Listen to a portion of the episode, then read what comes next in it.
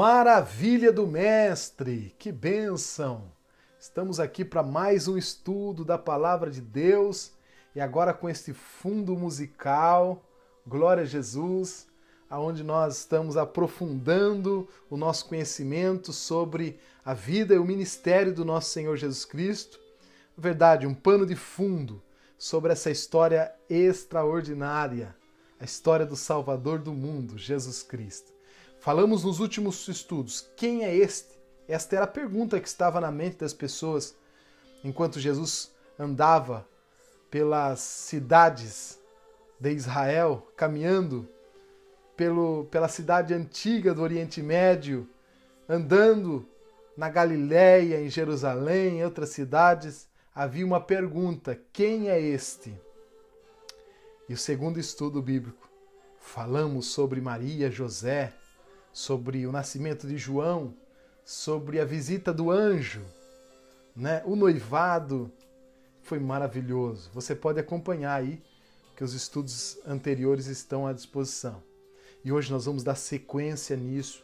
Nós vamos falar hoje ainda sobre o nascimento de Jesus, porque ainda tem muita coisa e aí alguns detalhes que eu reuni de informações de materiais, de livros, dicionários, enciclopédias, e coisas extraordinárias. Vamos lá para o estudo bíblico. Que a paz do Senhor esteja com você, com a sua família e que você possa desfrutar desse entendimento, dessa reflexão e te faça crescer e te eleve. Te eleve para mais próximo de Deus. Mais ou menos em março de 44 a.C., sabe aquele Júlio César? É, aquele Júlio César, irmãos, que se declarava Deus, ele morreu. Morreu pelas pessoas que o declarou Deus. As pessoas, dois anos antes da sua morte, havia declarado como Deus, e essas mesmas pessoas foi a qual matou Júlio César. Júlio César tinha alguns filhos adotados, mas um único herdeiro, Gaio Octávio. Este jovem, irmãos, ele rapidamente a sua imaturidade, o seu a sua idade jovial fez ele cometer alguns grandes erros, mas este líder ele acaba rapidamente se tornando um líder incomparável do Império Romano. Ele recebeu muitos títulos, como príncipes, que é o principal cidadão. Pontífice Máximo, ou o sumo sacerdote. E por fim, ele recebeu o título de Augustus, que é o governador supremo. Irmãos, e ainda mais, aconteceu nesse período algo que eles interpretaram da sua forma, um cometa Halley pintou um brilhante cauda no céu noturno de outono de de 12 a.C., César Augusto tirou proveito dessa situação e declarou que aquilo era o espírito de Júlio entrando no céu. Claro, supersticiosos romanos não se tubiaram. Entenderam logo a mensagem de Augusto, afinal de conta, ele era filho de um deus, entre aspas. Os historiadores dessa época, irmão, chamam esse período de Pax Romana. Paz romana. Mas de fato foi uma paz brutal. Porque o que mais importava para os romanos era a submissão a Roma e o fluxo contínuo de riqueza entrando nos cofres romanos. Irmão, eles não se perturbavam a não ser que alguém mexesse com os comércios, ou que interferisse diretamente, mas as coisas locais eram extremamente tranquilas. Um livro de Kingdown in Conflict, esse livro feito por Chuck Sconson, ele relata uma informação interessante. Ele diz assim: há dois mil anos, a Palestina era assim como é hoje. Palestina, Israel. Israel era assim como é hoje uma terra em constante conflito, tendo 2,5 milhões de habitantes, dividido por barreiras religiosas, culturais, linguísticas. Havia uma mistura judeus, gregos, sírios. Mas dentre esses povos havia os judeus que tinham uma esperança no futuro, eles se apegavam à promessa de um Messias enviado por Deus que viria para o libertá-los. De acordo com as Escrituras, irmãos, esse Salvador, no relato do livro, traria um julgamento imediato sobre os opressores de Israel e restabeleceria triunfantemente o poderoso trono do rei Davi. Durante essas viagens de César, ele teve uma ideia de fazer um recenseamento. Era feito isso centenas de anos, acontecia em Roma, mas no Evangelho de Lucas, capítulo 2, do versículo 1 ao versículo 2, diz assim: Naqueles dias, César Augusto publicou um decreto ordenando o recenseamento de todo o Império Romano. Este foi o primeiro recenseamento feito quando Quirino era o governador da Síria. Alguns estudiosos contestam a informação, irmãos, de Lucas, destacando que Quirino se tornou governador da Síria só no ano 6 depois de Cristo e que Herodes o Grande morreu no ano 4 a.C. Mas as provas arqueológicas dão fortes indícios que Quirino esteve na Síria em uma missão militar para Augusto entre o ano 10 e o ano 7. Então, meus irmãos, aí nós podemos entender que com a crescente loucura de Herodes, o imperador estava preparado, preparando a região para um controle direto por parte de Roma. Portanto, esse teria sido o primeiro recenseamento feito quando Quirino era governador da Síria, certo? E como funcionava isso, irmãos? Né? A princípio, o imperador queria esse censo, queria saber esses detalhes, mas com objetivos. E o objetivo de tudo isso era avaliar as propriedades, quem tinha, colocar taxações em contratos, era tudo financeiro, né? Ele queria saber tudo isso. E aí ele é, faz este registro, e aqui a Enciclopédia Britânica vai, vai dizer para nós um pouco da função do, do censo. Um magistrado cuja função original de fazer registro das cidadãos e de suas propriedades foram grandemente expandidas a fim de incluir a supervisão sobre as atas do Senado e a conduta moral. Os censores também avaliavam propriedades para fim de taxação de contrato, penalizavam é, atos imorais, suspendendo os direitos públicos, como voto e filiação a uma tribo, que presidia as cerimônias de purificação. Isso também presidia uma, uma cerimônia de purificação no encerramento de cada recenseamento. Isso está escrito na Enciclopédia Britânica. Então, meus irmãos, o que acontecia de fato era isso. Agora você imagina como um judeu via tudo isso, né, irmãos? Um bom judeu via tudo isso. Agora, desse cenário todo, estava lá o casal de Nazaré, no período desposório. Eles foram compelidos a viajar para mais de 140 quilômetros para o sul, na direção de Belém, a cidade de Davi, a antiga capital. Lucas capítulo 2, versículo 3 e 5 diz: Todos iam para a sua cidade natal a fim de se alistar. Assim José também foi para a cidade, foi da cidade de Nazaré, da Galiléia, para a Judéia e para Belém, cidade de Davi, porque pertencia à cidade e à linhagem de Davi.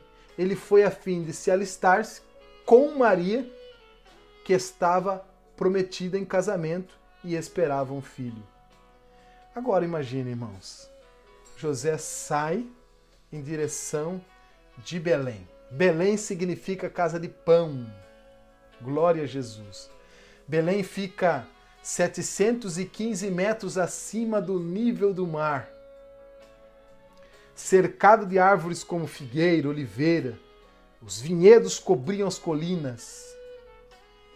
Agora, imagina, meus irmãos, o quanto de pessoas que nesse período eles poderiam é, traçar a sua linhagem, né? Quantas pessoas, centenas ou até mesmo milhares de pessoas convergiam para a pequena cidade de Belém ao mesmo tempo. Lucas capítulo 2, versículos 6 e 7 diz assim: Enquanto estava lá, chegou o tempo de nascer o bebê, e ela deu à luz ao seu primogênito, envolveu em, um, em panos e colocou numa manjedoura, porque não havia lugar para eles na hospedaria. Havia algumas regras de hospitalidades no Oriente Médio. E uma delas, meus irmãos, é que todas as pessoas da cidade deveriam abrir as suas casas para recepcionar as pessoas. Mas como o número de pessoas eram tão grande, chegando em Belém, a cidade pequena, que esgotaram, começaram a procurar hospedaria.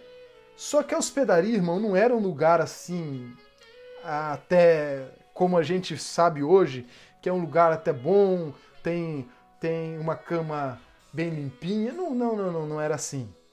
Não era como isso. Era como aqueles hotéis, de, motéis de, de beira de estrada, aquelas coisas bem velhas, né? E, e não tinha lugar para eles lá, irmãos. E ainda mais, eles vão para um lugar da. O texto bíblico diz que eles vão para uma manjedoura. Coloca o menino numa manjedoura e eles vão para uma para um lugar de animais. Pior ainda, né, irmãos? Pior ainda. E eles colocam o menino numa manjedoura. Agora, nós temos aquela visão de, do nascimento de Jesus e tudo, mas eu queria assim deixar o detalhe de que apesar da maldade, da ideia, do propósito, né, do imperador, agora imagina aí que coisa. Havia uma profecia que dizia sobre isso. Era uma profecia, irmãos, que estava predizendo que o Messias deveria nascer em Belém. Lá em, em Miqueias capítulo 5, do versículo 2 ao versículo 4, diz assim: Mas tu, Belém Efratas, embora pequena entre as clãs de Judá, de ti virá para mim aquele que será o governante sobre Israel. Sua origem estão no passado distante, em tempos antigos. Por isso os israelitas serão abandonados, até que aquela que está em trabalho de parto dê a luz. Então o restante dos irmãos do governante voltará para unir-se aos israelitas, e ele se estabelecerá e, seu, e os pastoreará na força do Senhor, na majestade do nome do Senhor, o seu Deus. E eles viverão em segurança, pois a grandeza dele alcançará os confins da terra. Olha o propósito de Deus aí. César Augusto achava que esse exercício de poder lhe daria mais controle sobre o mundo. Mas no final das contas, tudo o que ele fez foi apenas realizar a tarefa para Deus. Aleluia! José e Maria vivia em Nazaré, mas a profecia dizia que o Messias nasceria em Belém. Além do mais, não ousemos esquecer que Deus é onisciente e também soberano. Ele não seria pego de surpresa quando pessoas de todo o reino reunissem em Belém pouco antes de José e Maria chegarem. Isso precipitaria apenas uma das muitas ironias dentre todas as que servem a um propósito divino. Como destaque, dos primeiros estudos, irmãos, que falamos. O bebê no ventre de Maria não era uma criança comum. João, talvez o amigo mais próximo de Jesus que Jesus tinha na terra, descreveu seu nascimento da seguinte maneira: No princípio era o Verbo, e o Verbo estava com Deus, e o Verbo era Deus. Aquele que é a palavra, o Verbo, tornou-se carne, viveu entre nós, vimos a sua glória, a glória do unigênito, vindo do Pai, cheio de graça e de verdade. João capítulo 1, do versículo 1 e o versículo 14. Na fraqueza da carne humana, o todo poderoso, Criador do universo, veio à Terra. Contudo, Deus não deixou de ser Deus quando se tornou homem na pessoa de Jesus Cristo. nem perdeu seus atributos divinos, como onipresença e onipotência. Ele simplesmente os deixou de lado por um tempo. Os teólogos chamam isso de quinosis, que vem de um termo grego cujo significado é esvaziar-se. Talvez a melhor maneira de nós ilustrarmos esse conceito, irmãos, é uma história. Uma história de Thomas. Thomas Osborne. Em outubro de 1914, Osborne entrou em uma prisão no interior do estado de Nova York. Com to como todos os outros presos, ele foi fotografado, teve as impressões digital coletadas, todas as posses recolhidas. Então ele cruzou diversos portões de ferro e foi levado a uma cela de 1,20m a 1,20m de largura por 2,20 metros de comprimento e 2,20 metros de altura. A única diferença entre ele e o outro preso era uma só: que ele poderia sair em liberdade quando ele quisesse, porque ele não era um preso. Ele simplesmente queria sentir-se como um preso. O objetivo dele era fazer uma reforma prisional, mas ele queria sentir como sente um preso. Então ele foi punido, ele foi para solitária, ele passou por todos os aspectos dentro da cela, mas a diferença entre ele e os outros é que ele poderia sair dali quando ele quisesse. Essa história nos faz entender, irmãos, ilustrar na nossa mente né? A questão do Senhor Jesus Cristo, o Deus onipotente. Agora imagine, irmão, assim como Osborne era livre, mas estava confinado à prisão, Jesus onipotente, mas indefeso como uma criança. É dependente do leite de sua mãe para sobreviver, ele deixou de lado o justo direito da divindade para se tornar a pessoa menos privilegiada. Nascido entre as mais pobres ou pobre dos pobres, essa entrada humilde no mundo caracteriza o restante de seus dias na terra. Ilustraria a diferença entre o seu reino e a ideia mundana de poder, autoridade, riqueza, privilégio, honrarias, todas essas coisas Agora vamos pensar. 586 anos antes de Cristo, muito anos antes de Jesus nascer, a Babilônia obteve êxito e tomou Jerusalém. Pôs fim ao reino por um tempo de Deus ali. A gente pode dizer isso, Nabucodonosor fez o que a maioria dos conquistadores faziam na sua época: derrubou os muros, saqueou os palácios, os lugares santos. Mas ele, diferente, fez algo aqui, irmãos, que me chamou a atenção. Ele reconhecia o poder da educação dos homens instruídos. Ele selecionou cuidadosamente os mais promissores estudantes de todas as nações conquistadas e levou para a capital.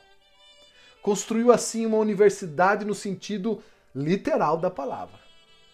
A missão deles era reunir conhecimento na área da astronomia, astrologia, ciência, metafísica, filosofia, religião ou qualquer outra fonte confiável de informação que pudesse encontrar, com o objetivo simplesmente de ser conselheiro do rei. Entre os melhores e mais brilhantes de Judá estava um jovem chamado Daniel que se destacava dos demais. Depois de vários encontros com Nabucodonosor, ele se tornou uma espécie de um sábio preferido, de um conselheiro de confiança, sendo por fim levado à posição de oficial de alta patente no governo babilônico, meus irmãos. E aqui Daniel também. Aqui nós podemos observar a questão de Daniel se tornando este homem de grande influência para o povo da Babilônia. Ele trouxe muitas previsões foi tão preciso que algumas pessoas acham que o livro de Daniel foi escrito, na verdade, essas profecias foram escritas depois dos seus acontecimentos, de tão preciso que elas são. Daniel ele ele profetizou sobre é, Babilônia sendo vencida pelos medos e persas, profetiza os medos e persas perdendo a batalha para, para os gregos. Daniel traz as profecias exatas.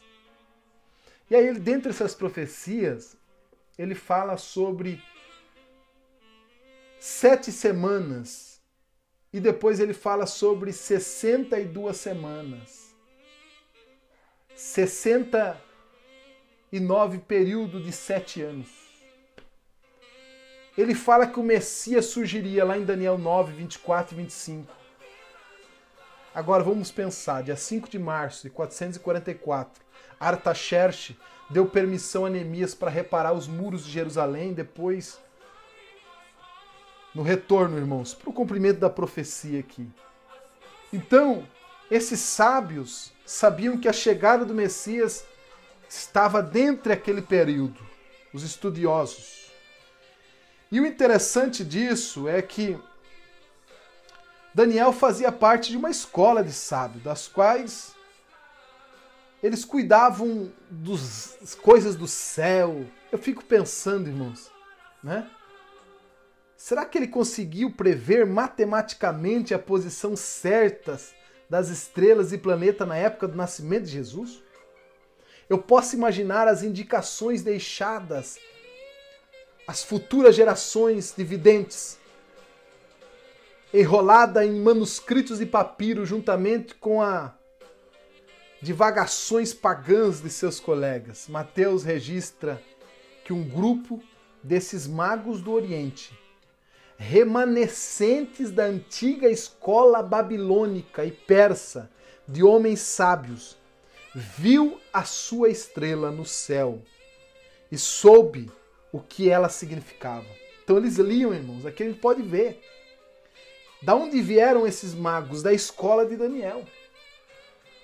Mateus capítulo 2, versículo 1 e 2 diz assim: Depois que Jesus nasceu em Belém da Judéia, nos dias do rei Herodes, magos vindo do Oriente chegaram a Jerusalém e perguntaram aonde está o recém-nascido rei dos judeus. Vimos a sua estrela no Oriente e viemos adorá-lo. Olha que coisa, irmãos, interessante. Enquanto os magos do Oriente iniciavam sua jornada rumo a oeste para encontrar o Filho de Deus e adorá-lo, Maria deu a luz ao seu filho e o colocou em uma manjedoura. Lucas 2 e 7. O leitor da antiguidade não teria deixado passar esse detalhe citado por Lucas. Maria colocou a divindade de fralda num coxo usado para alimentar animais, que é o mesmo que dizer que o lugar do nascimento de Jesus, um estábulo, é ainda mais humilde do que uma miserável hospedaria. Philip Heller, em sua excelente obra intitulada Raboni, nos oferece essa criativa descrição daquela noite. Ele diz assim: o curral de ovelhas, mal cheirosos, como somente um confinamento de animais do Oriente poderia ser. Cheirava a esterco e urina acumulada durante anos. José limpou um espaço suficiente para que Maria se deitasse as dores do parto havia começado e ela se contraía em angústia no chão. E José, como toda como, como todo, toda a inexperiência e desconhecimento típico dos homens, havia o que podia para fazia o que podia para confortá-la. A túnica exterior dele seria a cama dela, e o alforge que levaria seria o seu travesseiro. Não havia palhas, e nem feno, e nem forragem. Essas coisas não eram abundantes naquele país.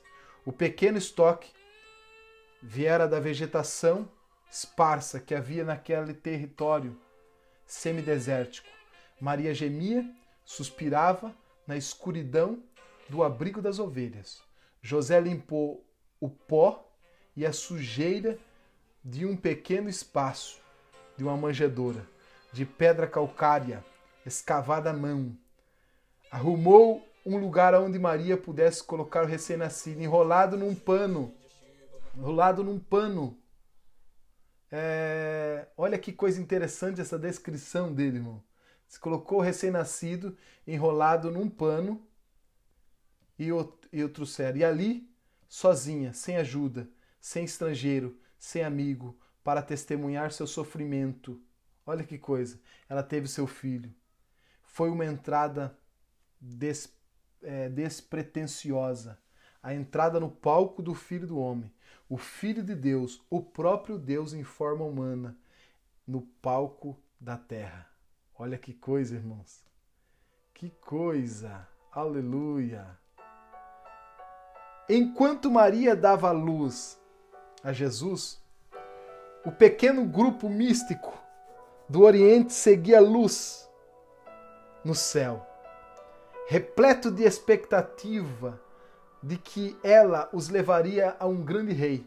Naturalmente, eles achavam que encontrariam na capital, Mateus 2 e 1, sem dúvida, em algum lugar no palácio real, cercado por uma grande celebração, o nascimento de alguém da realeza sempre foi algo de grande regozijo, especialmente, irmãos, o nascimento de um primogênito.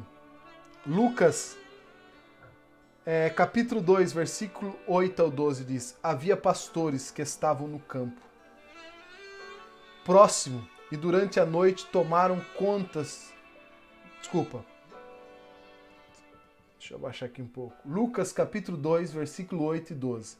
Havia pastores que estavam nos campos próximos durante a noite, tomavam conta dos seus rebanhos. E aconteceu que um anjo do Senhor apareceu-lhe apareceu-lhe e a glória do Senhor resplandeceu ao redor deles. E ficaram atemorizados. Mas o anjo lhe disse: Não tenham medo. Estou lhe trazendo boas novas, de grande alegria, que são para todo o povo. Hoje, na cidade de Davi, lhe nasceu o Salvador, que é o Cristo, o Senhor. Isto lhe serviria de sinal. Encontraram um bebê envolto, encontrarão um bebê envolto em um pano, deitado em uma manjedoura. Olha só o anjo já dizendo aos pastores. Os pastores, irmãos, não era uma profissão assim, era uma profissão importante, essencial, mas não era valorizada.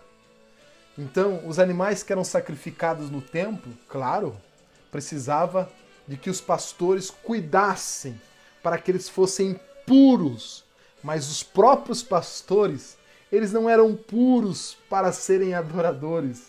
Olha que coisa! Mas quando o anjo revela para os pastores que no lugar onde se guarda as ovelhas nasceu o Salvador do mundo, imagine a cabeça desses pastores ao imaginar que, apesar de serem desprezados, agora um rei nasceu no lugar onde ele deixa as suas ovelhas, e este rei talvez seja diferente dos demais reis. Talvez seja um rei que ouça, um rei que atenda, que incline os olhos para eles. Simples pastores. Pastores imediatamente abandonaram seus ganha-pão quando ouviram a mensagem e eles saem em direção de encontrar o rei que acabou de nascer. Quando os anjos, quando diz Lucas 2, do 15 ao 18, quando os anjos os deixaram e foram para o céu, os pastores disseram aos outros: Vamos a Belém e veja isso que aconteceu, que o Senhor nos deu a conhecer.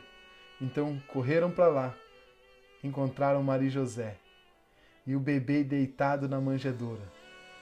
Depois de o verem, contaram a todos o que lhe fora dito a respeito daquele menino, e todos que ouviram Olha só, os pastores ficaram admirados. Olha que detalhe maravilhoso, irmãos, que, que nós precisamos atentar aqui. Esse detalhe que os pastores saem e o texto bíblico diz que eles vão ao encontrar, procurando. Imagina eles procurando. Aonde vocês já ouviram um barulho de de um bebê numa, num estábulo aí? É, a gente está procurando, nasceu, o anjo falou e tal, a movimentação. E depois que eles encontram. O texto bíblico diz assim, irmãos, que Maria ela ouve o relato dos pastores e diz assim, Lucas 2,19: Maria, porém, guardava todas essas coisas sobre o é, e sobre ela refletias no seu coração. Maria, porém, guardava todas essas coisas, sobre elas refletia em seu coração. Aqui, irmãos, é o sentido de que Maria ela estava guardando as peças desse quebra-cabeça e ela refletia o que o anjo diz, disse, ela refletia o que os pastores estavam dizendo, ou a experiência com José, é, o nascimento de, de, de, de João, tudo tudo tudo estava sendo refletido. Ela estava refletindo, irmãos.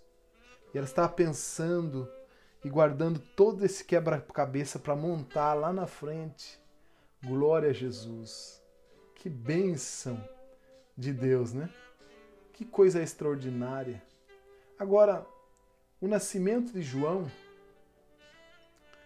Lucas capítulo 1, versículos 65 a 66, diz que todos os vizinhos de Zacarias e Isabel ficaram cheios de temor, e por toda a região das montanhosas da Judéia se falaram sobre essas coisas. Todos os que ouviam falar disso se perguntavam: o que vai ser esse menino? Pois a mão do Senhor estava com ele.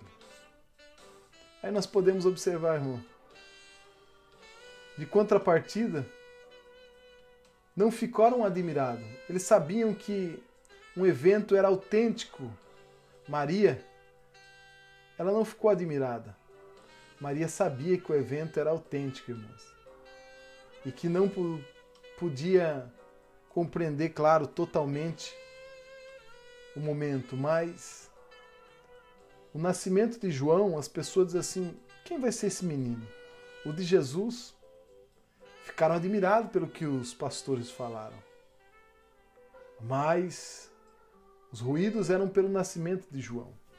Agora, essa entrada de Jesus no mundo, de Deus no mundo, uma entrada incrível, irmãos. Simples, sem barulho, Aleluia, glória a Jesus. Sem luxo. E é isso que nós temos que pensar. Agora, uma nova maneira de pensar. Dar à luz o Deus em carne humana, naturalmente desafiaria o conceito que a nova mãe tinha sobre a maternidade. Vamos ser francos, irmãos a ideia de um Deus homem caminhando na terra desafia muitos conceitos. Mas precisamos ter mente aberta enquanto observamos a vida de Jesus. Mesmo se não entendermos plenamente Sua palavra e ação, seu propósito era, e ainda é, a reconciliação de dois mundos separados por maneira de pensar muito distintas. O reino de Deus e a humanidade. Cada qual encontrando seus representantes na pessoa de Jesus. Essa reconciliação, porém, não é simplesmente a mistura de filosofia. Os caminhos da terra e os dos céus são completamente incompatíveis. O mundo nem sempre foi o que é hoje. No princípio, criou Deus os céus e a terra. Gênesis 1 e 1. Encheu o universo de verdade. Deu-lhe ordem. Chamou de bom. O Senhor disse isso muitas vezes. Gênesis capítulo 1, versículo 4, versículo 10, versículo 12, versículo 18, versículo 21, versículo 25, versículo 31. então aconteceu uma coisa terrível. O primeiro homem e a primeira mulher desobedeceram o mandamento, como está escrito em Gênesis 2, 16, 17. Como o livremente de todas as árvores está no jardim, mas a que está no meio do jardim, não coma, porque se comer vai morrer. Isso mudou tudo, irmãos. Os teólogos chamam isso de o evento da queda. O momento em que o pecado deu início à sua crescente corrupção no mundo, transformando todo o bom que Deus havia criado em uma ameaçadora perversão. A terra agora produz colheita cercada de matos e espinhos. O trabalho se tornou uma labuta. A alegria de um nascimento vem à custa de uma enorme dor e angústia. Até mesmo a nossa natureza, como pessoas criadas para refletir a imagem de Deus, foi distorcida pelo pecado, de modo que todas as coisas boas que fazemos está entrelaçada de egoísmo. O mal agora corrompe todo o bem, como é para como é para insultar o Criador. E o pecado trouxe consigo a derradeira afronta a Deus, a morte, que é a eliminação e a decadência de tudo o que ele criou para ser bom. Deus não se tornou humano simplesmente para adicionar o bem a fim de compensar o nosso mal. Não. O nascimento de Jesus foi de fato uma invasão, uma benéfica tomada de posse por meio da qual tudo e todos no mundo podem ser transformados. Assim precisamos frequentemente lembrar-nos. Mesmo embora Jesus fosse homem de carne e osso, não era um homem comum. Seu ensinamento era extraordinário e às vezes parecia enigmático. Até mesmo, irmãos, até mesmo nesse período que não se podia compreender. Precisamos abrir a nossa mente para compreender, irmãos, este glorioso nascimento do Salvador Jesus Cristo. Tudo perfeito, uma entrada no cenário ou no mundo muito simples. Jesus, uma pessoa simples. Aleluias. Glória a Deus. Deus continue abençoando a sua vida e a sua família. Que esse estudo bíblico te faça entender e refletir tudo aquilo que Deus tem reservado. Entenda como nasceu o Salvador do mundo. Nasceu assim, em um estábulo, em Belém, em uma manjedoura.